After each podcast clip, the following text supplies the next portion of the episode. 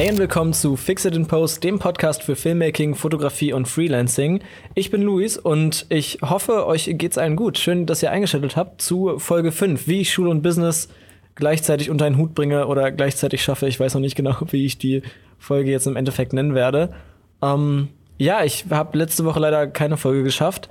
Aber dafür gibt es jetzt endlich wieder eine. ja, äh, ich war letzte Woche Skifahren, beziehungsweise, nee, gar nicht. Vor zwei Wochen war ich Skifahren. Genau, letzte Woche kam deswegen keine Folge, weil ich da äh, das nicht geschafft habe. Vielleicht haben ja ein paar von euch meine Stories da verfolgt auf Instagram oder mein Edit von letzter Woche gesehen. Da habe ich ja so, ein, so eine kleine Insta-Story gemacht, so eine Zusammenfassung von der ganzen Fahrt. Ja, aber darum soll es jetzt gar nicht gehen sondern darum, wie ich Schule und Business überhaupt gleichzeitig schaffe und wie ich es schaffe, das unter einen Hut zu bringen. Denn das ist halt eine Frage, die mir ziemlich oft begegnet. Also wirklich eigentlich das ganze letzte Jahr über wurde ich das immer wieder gefragt, ähm, wie ich das überhaupt schaffe. Weil ich habe ja in der ersten Folge erzählt, dass ich noch zur Schule gehe im Moment. Also dass ich eben ganz normal mein Abi versuche zu machen. Und ich habe aber eben nebenbei diese Firma und mache das mit der Medienproduktion. Und da werde ich eben regelmäßig gefragt, wie ich es schaffe, überhaupt das Ganze unter einem Hut zu bringen. Und das wollte ich euch jetzt hier in dieser Folge einfach mal erzählen, weil das vielleicht dem einen oder anderen ein bisschen hilft oder ein bisschen Inspiration äh, zum Thema Zeitmanagement und sowas gibt. Ja, also wie das Ganze angefangen hat, damit würde ich jetzt einfach auch mal anfangen und da so ein bisschen chronologisch vorgehen. Ich habe ja mit 15, wie ich das in der ersten Folge auch erzählt habe, ähm, habe ich mit 15 angefangen, das erste Mal so ein bisschen zu arbeiten für Geld. Das heißt also, das Ganze ein bisschen äh, professioneller und ein bisschen professionalisierter zu machen. Ja, ich habe meine ganze Zeit eigentlich, bis ich 15 war, zwar größtenteils natürlich mit Schule verbracht und die, den größten Teil meiner Freizeit habe ich aber tatsächlich nicht mit dem Filmmaking verbracht. Das war zwar immer schon so ein Ding, aber da habe ich nie wirklich meine ganze Zeit reingesteckt. Ähm, sondern ich habe tatsächlich die größte Zeit mit Zocken verbracht. Also ich habe äh, viel mit Freunden so Counter-Strike, äh, Minecraft und dieses ganze Zeug, was eben damals vor drei, vier Jahren, fünf Jahren total populär war, alles gespielt. Und dafür ging dann eben meine größte Freizeit drauf. Und irgendwann, als ich dann angefangen habe, für die Tanzschule zu arbeiten und ich gemerkt habe, okay, das ist irgendwie was, das kann man ein bisschen professionalisieren und ein bisschen kommerzialisieren. Da habe ich dann angefangen, tatsächlich immer weniger zu spielen und aber immer mehr dann zu schneiden und irgendwelche Filme zu machen, auf die ich Bock habe und YouTube-Videos mehr zu produzieren. Das habe ich ja vorher immer so ein bisschen ab und zu mal gemacht, wie ich Lust drauf hatte. Und damit hat es dann eigentlich angefangen mit 15, dass ich eben gemerkt habe, okay, ich kann diese ganzen Sachen mit der Schule zusammen nicht mehr vereinbaren, wenn ich noch so viel spiele und so viel ähm, Gaming betreibe. Damit habe ich dann also relativ schnell aufgehört, also nicht ganz aufgehört, so ich spiele ab und zu jetzt immer noch, aber ich habe das eben relativ stark zurückgeschraubt, um mehr Zeit fürs Filmmaking zu haben, was sich auf jeden Fall im Endeffekt gelohnt hat. Ich habe dann nebenbei noch äh, so ein bisschen bei uns im Verein als Leichtathletiktrainer gearbeitet, aber das war dann eben 2019, als ich angefangen habe, mich dann selbstständig zu machen, auch relativ schnell gemerkt, dass, dass das einfach ein Punkt ist, genau neben vielen anderen Punkten, die ich dann einfach nicht mehr machen kann, wenn ich das mit dem Filmmaking-Geschäft wirklich ernst meine. Und da habe ich dann relativ schnell angefangen zu selektieren, okay, was sind so die größten Zeitfresser in meinem Alltag? Und das war definitiv dieser Trainerjob. Das war ein riesen Zeitfresser, weil ich damit jede Woche, glaube ich, zwei, ein bis zwei Stunden beschäftigt war, plus vorbereiten, plus irgendwie immer zu Hause sein und so weiter. Und damit habe ich dann relativ schnell aufgehört und habe dann gesagt, hier, äh, ich schaffe das alles nicht mehr, wenn ich wirklich das mit dem Filmmaking so weitermachen will. Ähm, die nächste Sache, die ich dann irgendwann Mitte 2019, beziehungsweise nein, gar nicht, das war beim Founder Summit. Ich war mit äh, Dennis von Inhof zusammen, Shoutout geht raus an der Stelle, falls du diese Folge hörst. Ähm, mit Dennis und mit Inhof war ich beim Founder Summit von der Entrepreneur University. Das ist so ein, ähm, ja, so eine Gründer, so ein Gründertreffen mit, ich glaube, 5000 oder 6000 Teilnehmern war es letztes Jahr. Ähm, in Wiesbaden. Und da bin ich zusammen mit Dennis hingefahren und diese Veranstaltung hat wirklich so ein bisschen mein, mein Mindset verändert und so ein bisschen mein Leben auch verändert und geprägt. In der Hinsicht, dass ich da einfach nochmal mega viel Input bekommen habe, wie ich meine Zeit besser einteile und wie ich allgemein mein ganzes Leben so ein bisschen effizienter auf das ausrichte, was ich dann wirklich erreichen will. Also an der Stelle auch Shoutout an Robin und das ganze Entrepreneur University Team. Mega coole Aktion, die ihr da gestartet habt letztes Jahr. Und äh, dieses Jahr gibt es den Founder Summit noch mal eine Nummer größer.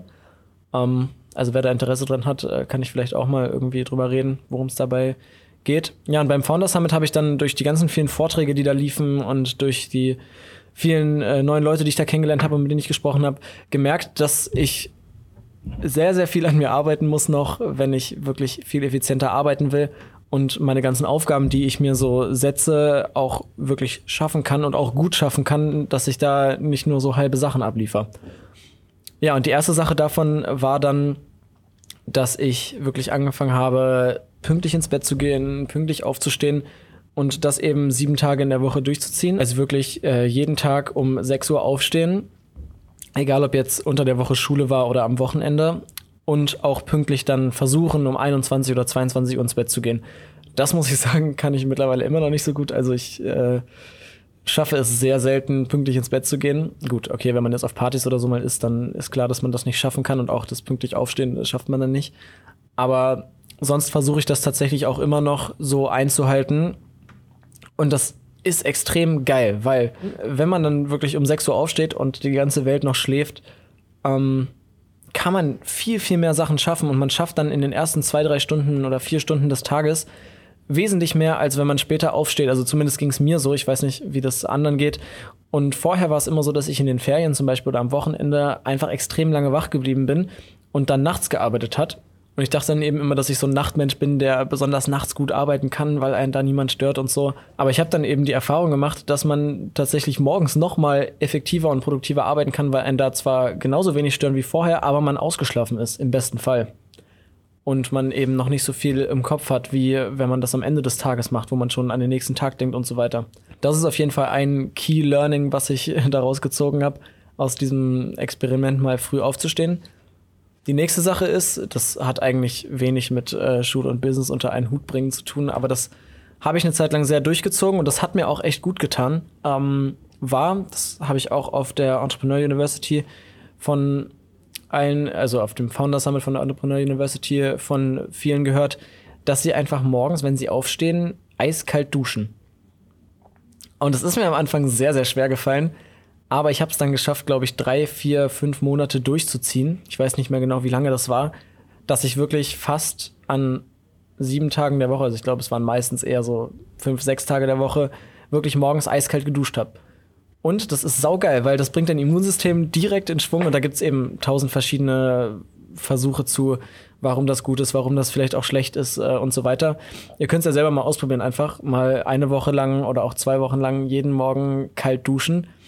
Ähm, informiert euch da aber am besten vorher ein bisschen zu, weil da muss man so ein paar Sachen beachten. Ähm, das hat mir auf jeden Fall echt mega gut getan, weil ich dann jeden Tag, ich habe gemerkt, ich bin jeden Tag viel wacher und konnte mich auch viel besser konzentrieren was eigentlich echt ganz faszinierend ist. Und ich frage mich jetzt gerade so, warum ich das eigentlich nicht mehr mache. Gut, vielleicht fange ich damit mal wieder an, aber irgendwann hat sich das eben so eingependelt, dass ich dann äh, wahrscheinlich aus Gemütlichkeit dann doch keine Lust mehr dazu hatte, das zu machen. Ja, ich hatte zu der Zeit auch noch einen äh, Wecker, der so ein, so ein ganz klassischer Wecker, der mit so einer Glocke dann so einen richtig schrillen Alarm morgens macht. Und der hat mich jeden Morgen so aus dem Bett gehauen. Also ich wirklich, wenn der anging, da standst du im Bett so laut und so äh, eklig wie dieser Sound war von dem Wecker. Den Wecker habe ich mittlerweile nicht mehr. Das ist auch besser so, weil ich habe gemerkt, dass mich das dann wiederum ganz schön gestresst hat, teilweise, wenn man morgens dann direkt so, so hochschreckt aus dem Bett. Aber was ich seitdem durchgezogen habe, und das muss ich auch sagen, spart auch sehr, sehr viel Zeit und lässt einen auch viel wacher in den Tag starten, wenn man wirklich sich zwingt, mit dem ersten Wecker aufzustehen. Und das kann man ja beispielsweise ganz einfach dadurch machen, dass man sagt, man stellt den Wecker in irgendeine Ecke des Raumes, wo man wirklich äh, aus dem Bett, vom Bett aus nicht rankommt. Ja, das habe ich mal gemacht, mache ich mittlerweile nicht mehr. Aber das hat einen auf jeden Fall äh, direkt so aus dem Bett gekickt. Und ja, vielleicht sagen jetzt einige, also einige, denen ich das, mit denen ich da auch mal drüber geredet habe, ähm, haben dann auch gesagt, ja gut, dann lege ich mich halt direkt danach wieder hin und penne weiter. Ja, klar, die Gefahr ist da, aber die Gefahr ist wesentlich unwahrscheinlicher, dass man sich danach extra wieder ins Bett legt, um weiter zu pennen, würde ich jetzt einschätzen, als dann einfach wach zu bleiben, wenn man schon mal wach ist. Mhm. das sind auf jeden Fall so erstmal die, die paar Key Learnings, die ich von der, vom Founder Summit der Entrepreneur University mitgenommen habe. Ja, egal. Und das spart wirklich sehr, sehr viel Zeit, muss ich sagen. Ja, die nächste Sache, die auch so ein bisschen damit reinspielt in diesen Faktor, wie ich das Ganze unter einen Hut bringe, ist ähm, so eine tägliche Routine. Also wirklich morgens. Ich habe an zwei Tagen in der Woche erst später Schule. Das heißt, da stehe ich dann trotzdem um sechs auf und fange dann um sieben in der Regel dann an zu arbeiten und irgendwie was zu schaffen, sei es jetzt für die Schule oder eben was äh, Geschäftliches. Und diese tägliche Routine, dass ich an äh, zwei Tagen in der Woche morgens direkt anfange, beziehungsweise dann eben morgens zur Schule fahre und dann nachmittags immer die gleichen Abläufe habe, helfen einem dabei, das alles ein bisschen zu effizientisieren. Also wenn man wirklich beispielsweise eine Morgenroutine hat, die man wirklich immer wieder so gleich macht, ähm, habe ich gemerkt, dass es wesentlich schneller geht, dadurch, dass man die Abläufe eben irgendwann so drin hat, dass es auch teilweise im Schlaf sozusagen geht, wenn man eben noch ein bisschen müder ist.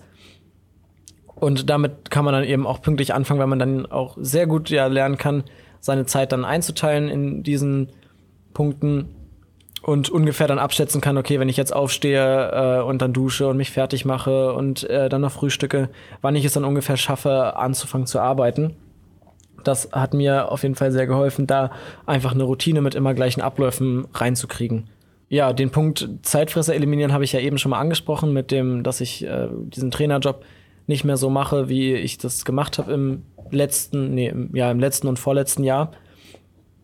Zeitfresser eliminieren sollte man auf jeden Fall, wenn man sagt, also wenn ihr jetzt sagt, ihr wollt unbedingt äh, effizienter arbeiten und mehr schaffen, egal ob es jetzt äh, um Schule geht oder um äh, vielleicht Business, was man nebenbei macht oder allgemein um Hobby auch, sucht euch eure Zeitfresser, die euch Zeit kosten. Zum Beispiel, ja, beispielsweise eigentlich Instagram und Snapchat und allgemein Social Media und Handynutzung. Ich habe irgendwann äh, Mitte des letzten Jahres meine Instagram- und Snapchat-Benachrichtigungen komplett ausgeschaltet. Das heißt, ich bekomme keine Benachrichtigungen mehr und werde somit auch nicht mehr getriggert, da ständig drauf zu gucken. Und das Handy einfach weglegen, beziehungsweise auf Instagram und Snapchat nur zwischen bestimmten Uhrzeiten äh, gucken oder sich dafür irgendwie ein Zeitlimit setzen. Bei Apple geht das ja ziemlich easy, soweit ich weiß. Bei Android gibt es da mit Sicherheit auch Apps für keine Ahnung, ich nutze das nicht, aber ich weiß, dass das äh, viele in meinem Umfeld machen, sich da ein zeitliches Limit setzen für Instagram und Snapchat zum Beispiel. Und das hilft natürlich ungemein dabei, effizienter zu arbeiten und wirklich diese Zeitfresser dann zu eliminieren. Also sucht wirklich bei euch im Alltag vielleicht mal, geht mal eure ganze Woche durch und jeden einzelnen Tag von, von euren ganzen Aktionen, die ihr so macht, wo wirklich Zeitfresser liegen, die ihr eliminieren könnt oder die ihr irgendwie verkürzen könnt. Ja, äh, Fokus ist natürlich auch so ein Thema. Wenn man dann mal mit einer Aufgabe angefangen hat, sollte man diese Aufgabe auch durchziehen. Und ich habe mal von einer Studie oder von einem Versuch und Experiment gelesen, dass ähm, wenn man gerade an einer Aufgabe sitzt und dann beispielsweise eine Push-Benachrichtigung auf dem Laptop oder so bekommt oder auch auf dem Handy von einer Mail und man sagt, okay, gut, diese Mail lese ich jetzt kurz und die Mail öffnet, diese Mail liest, beantwortet und dann wieder zur eigentlichen Aufgabe zurückkehrt, dann braucht man für die Konzentration wieder, um wieder genau in die Aufgabe, die man vorher gemacht hat, zurückzukehren.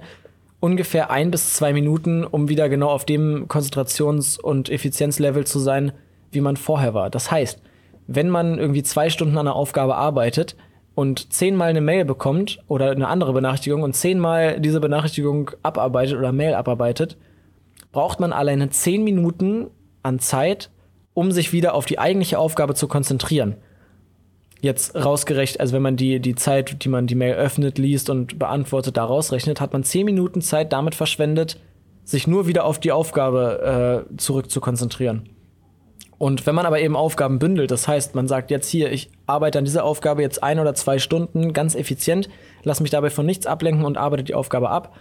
Und danach setze ich mich zum Beispiel an die Mails und beantworte eine Stunde lang alle Mails oder alle Benachrichtigungen, die ich so bekommen habe auf dem Handy in der Zeit oder was auch immer da so, was man eben so für Aufgaben hat, dann schafft man dadurch wesentlich mehr und wesentlich ja, effizienter die ganzen Sachen in der Zeit, wie wenn man alles so zwischen Tür und Angel macht und versucht immer äh, viele kleine Schritte zu gehen, anstatt einen großen. Das hat mir auf jeden Fall sehr geholfen, diese Erkenntnis, als ich das dann gemerkt habe, wie viel Zeit einen das eigentlich kostet, beziehungsweise als ich diese, diese Studie da mal gelesen hatte Ja, und jetzt kommen wir eigentlich zum, zum größten Punkt schon, den ich mir hier notiert hatte. Also ich mache mir immer so ein paar Notizen, weil ich glaube, sonst wär diese, wären diese Folgen alle viel zu chaotisch. Ja, ich nutze ein Tool, äh, mit dem ich sozusagen dann mein ganzes Leben und meine ganzen äh, Alltagssachen dann effizienter plane und allgemein plane und äh, aufschreibe und so, wo ich beispielsweise auch diesen Podcast mit plane. Und das ist das kostenlose Tool OneNote von Microsoft. Also ich glaube zumindest, dass das kostenlos ist. Ähm, das ist eben ein Notiztool, mit dem man äh, ja, sich Notizen machen kann und Notizbücher anlegen kann. Und darin mache ich dann meine To-Do-Listen jede Woche. Darin schreibe ich dann hier zum Beispiel die ganzen Ideen für den Podcast auf. Darin schreibe ich meine ganzen Sachen für die Schule auf, für die, äh, ja, für alles Mögliche, was ich eben so zu tun habe und was ich so mache. Und das ist echt ein super geiles Tool, weil es synchronisierbar auf dem Handy ist, auf dem Laptop, auf dem Computer. Und man hat eben immer die gleichen Sachen. Und das, das Wichtigste, was ich bei OneNote nutze, sind meine To-Do-Listen. Also ich habe ein Notizbuch, da stehen nur meine To-Do-Listen und ich mache mir für jede Kalenderwoche eine To-Do-List. So eine To-Do-Liste, gut, vielleicht kann ich die ja mal irgendwie in meiner Insta-Story posten oder so, wenn die Folge draußen ist. Also die Folge kommt heute hoffentlich raus, weil heute ist Freitag und ich nehme die jetzt gerade auf, es ist jetzt kurz vor elf ungefähr. Ähm, ich habe gleich noch zwei Stunden Schule.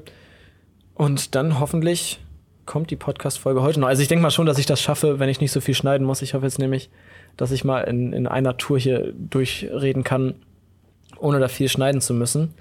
Ähm, ja, genau. Wir waren gerade bei den To-Do-Listen. Oh Gott, ich schweife schon wieder ab.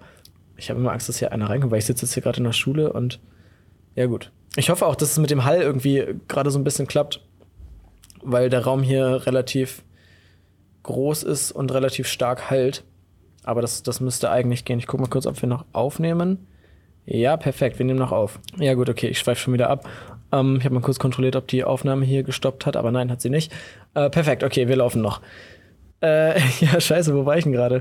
Genau, bei den To-Do-Listen. Ja, also meine To-Do-Listen sehen so aus, dass ich einfach ein Notizblatt habe. Das heißt dann zum Beispiel ähm, Kalenderwoche 8. Und da habe ich dann drei Abschnitte. Ein Abschnitt Schule, ein Abschnitt Privates und ein Abschnitt mit Business. Ähm, und da schreibe ich dann einfach alle Sachen runter, die ich zu tun habe. Also wirklich fast jede Kleinigkeit, die ich irgendwie ähm, zu erledigen habe, schreibe ich mir da auf und arbeite die, die Sachen dann eben nacheinander ab.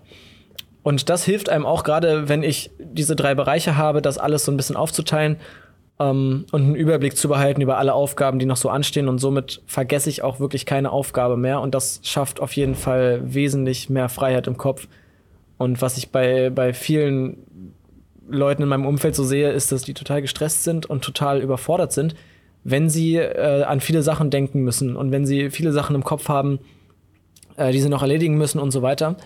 Und ich habe gemerkt, dass seit ich diese To-Do-Listen führe, wo ich mir ja wirklich jede Kleinigkeit aufschreibe, sodass ich nicht mehr daran denken muss, was ich noch alles erledigen muss, ist mein Kopf viel freier und ich habe wirklich gar keine Gedanken mehr daran, was ich jetzt noch alles erledigen muss, sondern wenn ich gerade ein Zeitfenster habe, gucke ich darauf, sehe, okay, ich muss das, das, das noch machen, was davon ist jetzt am wichtigsten und dann mache ich das. Und das schafft wesentlich mehr Freiheit im Kopf und bewahrt einen auch ein bisschen davon, äh, aufgrund von Überforderungen dann irgendwann äh, abzukratzen und irgendwie einen Burnout zu bekommen oder was auch immer. Genau, To-Do-Listen eben mache ich, wie gesagt, einmal für jede Kalenderwoche und dann mache ich mir immer noch abends, immer am Abend vor dem nächsten Tag, ja, okay, am Abend vor dem nächsten Tag, was ist das für eine Logik? Natürlich ist der Abend immer vor dem nächsten Tag. Also, ich mache mir abends immer eine To-Do-Liste mit genauer Zeitplanung ähm, zum nächsten Tag. Also, wenn ich weiß, okay, ich habe am nächsten Tag bis 13 Uhr Schule, schreibe ich mir auf, okay, bis 13 Uhr Schule, dann ab 14 Uhr Essen, 14.30 Uhr das, 15 Uhr das, äh, dann geht die Aufgabe vielleicht zwei Stunden, dann mache ich ab 17 Uhr das nächste und so weiter. Dass ich mir dann im Vorhinein schon überlege, okay, welche Aufgaben sind morgen alle wichtig und in welcher Reihenfolge arbeite ich die am besten und am praktischsten ab, so dass ich auch Deadlines einhalten kann und so weiter.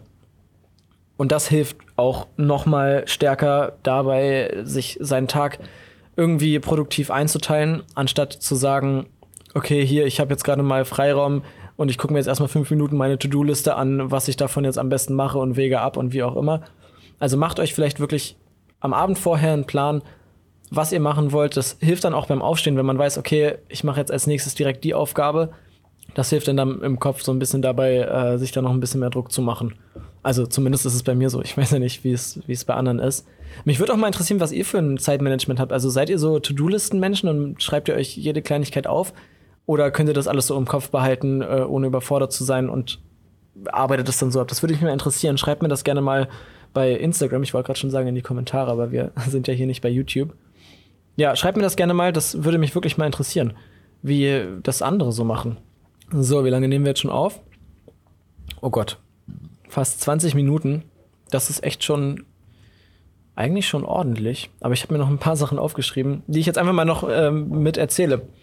Äh, ja, der nächste Punkt, den ich mir aufgeschrieben habe, ist das Pareto-Prinzip. Für diejenigen, denen das Pareto-Prinzip nichts sagt, das äh, werde ich jetzt mal kurz erklären. Das Pareto-Prinzip äh, ist von einem Wissenschaftler oder so oder Philosophen, keine Ahnung. Äh, der Typ hieß eben Pareto. Ich kenne seinen Vornamen leider nicht, aber ich weiß, dass das sein Nachname ist. Ähm, und das besagt, dass man mit 20% Arbeit 80% des Gesamtergebnisses erreichen kann. Und wenn man die letzten 20%, also sozusagen die, das Perfektmachen von irgendeiner Aufgabe erreichen will, muss man nochmal 80% der Arbeit reinstecken. Ich hoffe, das war jetzt kurz und knapp verständlich erklärt. Also ich mache es mal an einem Beispiel. Zum Beispiel müsst ihr eine Arbeit schreiben. Das fällt mir jetzt gerade ein, weil wir eben unsere Facharbeit in der Schule gerade machen müssen. Ähm, und bei so einer Arbeit, wenn ihr die schreiben müsst, könnt ihr 80% dieser Arbeit schaffen mit 20% des Aufwands. Heißt, ihr schreibt beispielsweise einfach alles so auf, wie ihr es grob meint. Erstmal. Und das schafft ihr in 20% der Arbeit. Aber wenn ihr die Arbeit dann wirklich noch perfekt machen wollt, das heißt, nochmal wirklich äh, alles durchgehen, jedes Zitat nochmal kontrollieren, ob das alles richtig ist, die ganzen Schreibweisen nochmal kontrollieren und so weiter, müsst ihr nochmal 80% der Zeit investieren. Das heißt, ihr investiert beispielsweise, jetzt übertrieben gesagt, zwei Stunden da rein, einfach den ganzen Text zu schreiben und alles irgendwie so grob zu machen, wie ihr es meint, dass es richtig ist. Und damit ist dann schon 80 Prozent der, der Facharbeit ist dann schon fertig. So, aber wenn ihr die letzten perfekten 20 Prozent der Arbeit fertig machen wollt, damit die Arbeit wirklich zu 100 Prozent perfekt ist, müsst ihr nochmal 80 Prozent, das heißt, wenn ihr vorher zwei Stunden gebraucht habt, müsst ihr nochmal acht Stunden aufwenden, ähm, um dann diese Arbeit fertigzustellen. Und wenn man dieses Prinzip sich mal so ein bisschen überlegt, dann kann man das auf total viele Sachen anwenden. Dann kann man damit sau viel Zeit sparen, weil man muss ja nicht immer alles zu 100% machen. Ich bin zwar perfektionistisch und das bin ich in eigentlich fast allen äh, Business-Sachen auf jeden Fall und Filmmaking-Sachen. Ähm, aber beispielsweise das Thema Schule steht bei mir momentan, ich weiß nicht, ob das richtig ist oder so, wahrscheinlich nicht, äh, im Moment so ein bisschen eher an zweiter Stelle. Und da versuche ich dieses Pareto-Prinzip zum Beispiel sehr, sehr oft anzuwenden. Das heißt, ich gucke, okay, was muss ich alles machen? Versuche dann 80 Prozent davon mit 20 Prozent des Aufwands zu machen. Und 80 Prozent sind eben eigentlich auch schon mal einiges, was man so dann erledigt hat. Ja, ich hoffe, ihr habt jetzt verstanden, wie ich das meine. Äh, und ich habe jetzt hier mich nicht so oft wiederholt. Ja, genau. Das ist eben das Pareto-Prinzip. Wenn man das verstanden hat, kann man sich 80% der Arbeit eigentlich sparen. Wenn man damit einverstanden ist, nur 80% von irgendeiner Aufgabe abzuschließen. Aber wie gesagt, wenn es jetzt zum Beispiel ans Filmmaking oder an Fotografie oder allgemein an die ganzen Business-Themen geht, mache ich es so, dass ich da wirklich dann 100% Arbeit reinstecke. Das heißt, ich mache 100% Arbeit ähm, bei 100% Ergebnis im Endeffekt. Da ist es dann natürlich egal, weil da bin ich dann auch ein bisschen zu perfektionistisch für. Ja, also ich habe jetzt ganz, ganz viele Sachen beschrieben und viele verschiedene Methoden und äh, Sachen, die ich anwende, mit denen ich effizienter arbeite, mit denen ich meine Sachen effizient erledige. Aber ein Riesenproblem, was ich relativ schnell festgestellt habe, ist, wenn man das macht, dann neigt man dazu, also dann habe ich dazu geneigt, sehr, sehr viel einfach zu machen und total viel einfach durchzuhasseln und durchzuarbeiten und einfach zu versuchen, so viele Aufgaben wie möglich in so wenig Zeit wie möglich zu schaffen. Und ich habe relativ schnell gemerkt, dass die Kreativität extrem darunter leidet. Und man eben regelmäßig auch mal Auszeiten braucht und Pausen braucht, damit der Kopf mal ein bisschen abschalten kann. und deshalb solltet ihr euch diese Zeiten auf jeden Fall gönnen und auf jeden Fall öfter mal Pause machen. Das heißt beispielsweise, wenn ihr sagt, ihr wollt nicht sieben Tage durcharbeiten, sondern keine Ahnung, arbeitet sechs Tage durch und macht dann am siebten Tag nur die Hälfte der Arbeit und chillt dann auch mal ein bisschen. Ähm, und ein Riesenproblem ist auch, dass, was ich direkt gemerkt habe, dass die Kreativität extrem darunter leidet.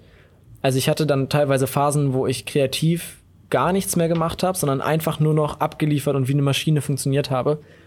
Mm, was dann natürlich teilweise auch an viel Schlafmangel und sowas lag. Aber das ist eben ein Punkt, den man, den man sich bewusst sein sollte, wenn man was Kreatives macht, ist, dass die Kreativität extrem darunter leidet, wenn man versucht, effizienter zu arbeiten und alles irgendwie schneller zu schaffen. Also wie gesagt, schafft euch da wirklich Freiräume und auch mal Denkpausen, dass euer Kopf da mal so ein bisschen runterkommt.